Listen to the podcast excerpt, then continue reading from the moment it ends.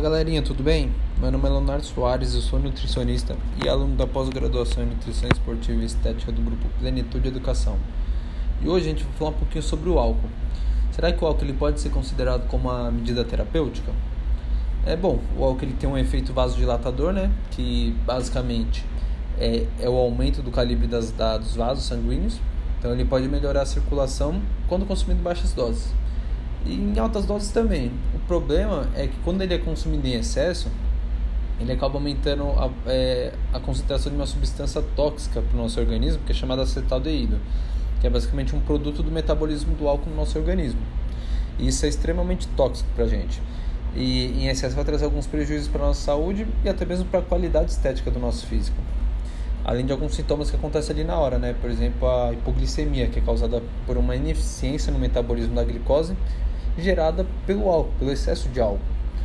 Por isso que as pessoas, quando elas bebem tanto a ponto de parar no hospital, elas tomam glicose na veia. E também é, é normal algum amigo ou amiga passar mal bebendo muito e o pessoal dá doce para essa pessoa né, melhorar.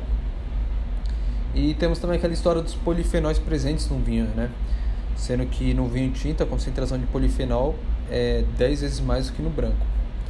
E os polifenóis eles apresentam basicamente uma ação benéfica na função endotelial, que é basicamente ali o revestimento dos vasos, e o álcool por si só já apresenta uma ação vasodilatadora que a gente comentou agora há pouco.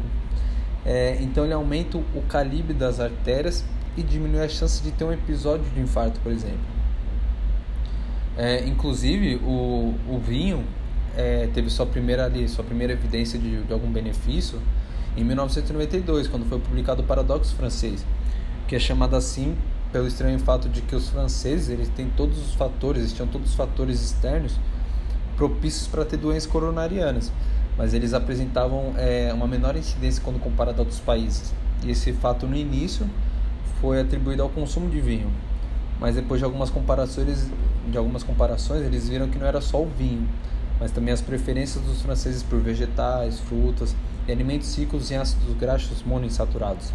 Então o vinho podia até estar tá conferindo ali um, uma proteção adicional, um benefício adicional. Só que não era ele sozinho. É, e o problema é que isso nós estamos falando de doses terapêuticas, que fica em torno de duas taças para homens e uma taça para mulher. Agora a grande questão aqui é qual o autocontrole da pessoa que vai adotar essa medida terapêutica.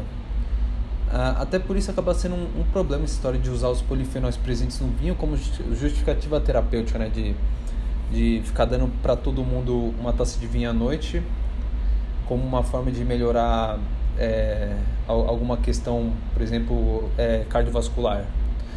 É, porque não é para todo mundo essa estratégia. Não, não é assim de forma generalizada. Tem que ver como que é a relação dessa pessoa com a bebida alcoólica, né? Será que ela sempre se controla na hora de beber um vinho? Quando briga com o namorado ou namorado, consome é o mesmo? ou, ou até quando tem um dia estressante no trabalho.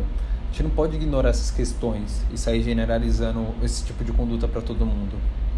Então, assim, pessoal, a vantagem na saúde cardiovascular que o álcool traz é facilmente superada pelos malefícios do consumo em excesso e de forma constante. É, então, por exemplo, doenças no fígado, certos tipos de câncer, insuficiência cardíaca, entre outros problemas. E, e aqui basicamente nós só falamos de doenças arteriais, né? Mas tem gente que também usa como forma de relaxar. E tá tudo bem uma vez ou outra.